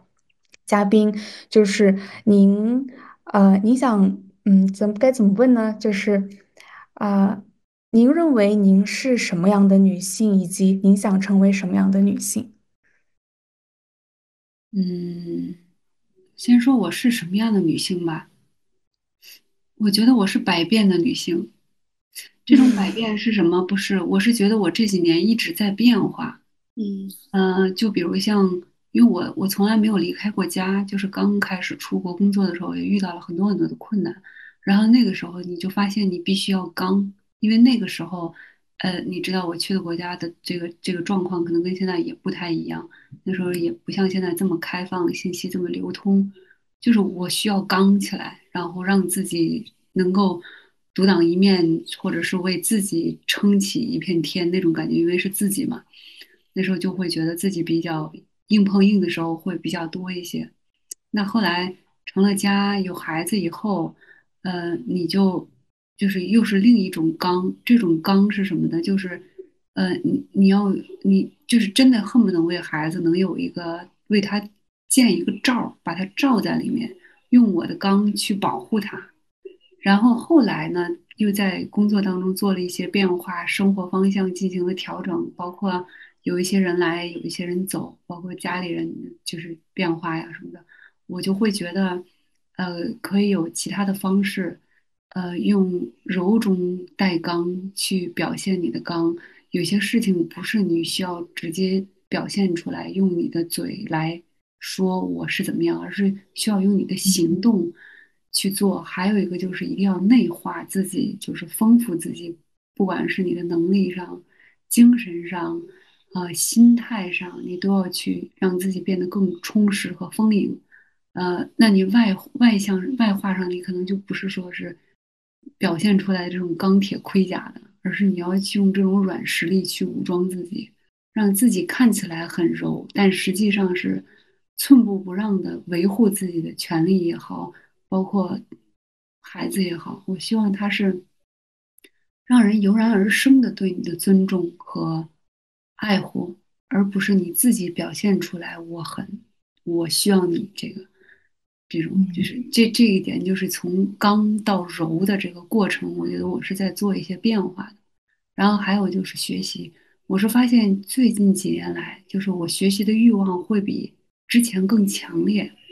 呃，那我可能大学时间，甚至刚参加工作的时候，我的学习主要在于就是知识上的学习，就是说，哎，我要进行这方面的翻译，我要对这方面的词汇掌握更多。那现在的学习可能更倾向于说，我通过生活中的某一件事儿，某一次对话，包括今天和你们的谈话，我也知道，哎，原来有这么一群小姑娘在反思我们哈萨克女性。包括哈萨克女性的教育、生活、心态、育儿，哦，他们希望通过他们的力量，让更多的人参与进来，也是参与到这些节目当中的这些人的声音被更多人听到，甚至就像叫什么一，就是去唤醒更多的人，说，哎，原来还可以这么做，就是你们在做这个时候，我我也很感动，然后我这就是。我通过你们的节目，我也在成长和学习，就是从你们身上这种想要传播的这种方式、这种能力，你们散发出来的能量，也让我觉得我很我很受益，我很享受这个过程。所以就是这就是我这几年的变化，或者是对自己的定位，我觉得我始终是可以。像那个我女儿玩那个史莱姆一样，就是你可以被提起来，你也可以被捏开，我也可以在很难的时候被撑开。OK，但是我我就我就是那一坨 史莱姆，我不会变成其他的东西。我本真的东西在，但是有一些时候我可能会以其他的形态存在，但是我最终是不会变的，就是这种心理上最最本质的这些东西不会变，但是还是要不停的学习。然后刚才还说了一个什么？未来想想要成为什么样的女性？未来想要成为什么样的女性？嗯，成为让我我自己觉得我很快乐的人。然后呢，不不依赖任何人。就是因为一段时间内你还是会比较在意别人。就是，嗯啊，就像我我刚生完我女儿坐月子就很胖，坐完月子出来，然后有一天我推着车就是带我孩子出去晒太阳，有个老太太就问说。因为当时状态也不好，老熬夜，夜里还要起来喂奶，什么穿的也很一般。那个老太太就问我说：“哎，他们家里人一个月给你开多少钱？”他们把我当成保姆了，然后当时就很难过，对，就很难过。然后我回来就问我爱人，我说：“我这么状态这么差吗？就人说我是月嫂，是保姆那种。”然后啊，那个时候就会觉得，哎呀，我。这个快乐，我的幸福取决于别人。就是他说完这句话，我好久都走不出来。有可能本身有点产后的这种状态不佳嘛。但是现在呢，人家说这句话的时候，就当然不是这一句话，就是人家有一些时候对我有一些怎样的评价的时候，呃，我不会马上就是奋起反抗，说不是这样的，嗯，不对或者怎么样。我会想，哎，他这么说是不是我存在一些问题，或者是他对我的认知存在一些问题？那如果我我在意这段关系的话，我就会去，嗯，让他了解真实的我。那如果他这这段关系或者这个工作或者这件事，他并不足以去影响到我生活，甚至我自己的这种状态的话，我就我就 I don't care。我觉得就是你要有一些取舍。那未来我还是希望把更多的注意力放在自己的感受，嗯，上面就不要过分的去。太在意别人对你的看法，或者是其他事件对你的影响，包括就是负能量对人的影响，我会去筛选，主要还是要回归自己内心的真实自我的感觉。嗯，然后我也希望，嗯，我们未来我们的卡扎女性能更爱自己一些。这种爱不是说啊，我买个金镯子啊。买件好衣服啊，当然这个是必要的，你要犒劳自己，对不对？我们每个年龄有每个年龄的美。那我二十多岁能穿下的裙子，那我现在可能就不敢穿了。那我那时候我没穿，我就会后悔。那所以就是你要取悦自己，让自己快乐，然后一定要让自己的心是快乐的，然后还要保持这种快乐的能力。嗯，当然这个取决于很多方面，比如像经济啊。你这种你你的观念和你伴侣或者是你家庭成员之间的这种关系啊，他们的态度，所以这是一一条很长的路。但是如果我们很多人去发声，让这种改变一点一点的从自己、从你周围、从你的伴侣、从你的孩子的去影响，我相信未来是会越来越好。就这些，对。我我我先来说一下吧，然后 K K 再来做一个最后的总结。我我感觉就是听完柯兰姐姐有关于自己以及她孩子教育的这些话题，其实我我就是我感觉柯兰姐姐是一个，就是感觉会成为我未来的一个榜样。就是就是您现在的样子，可能是我之前渴望的那种状态，以及我觉得您特别清醒。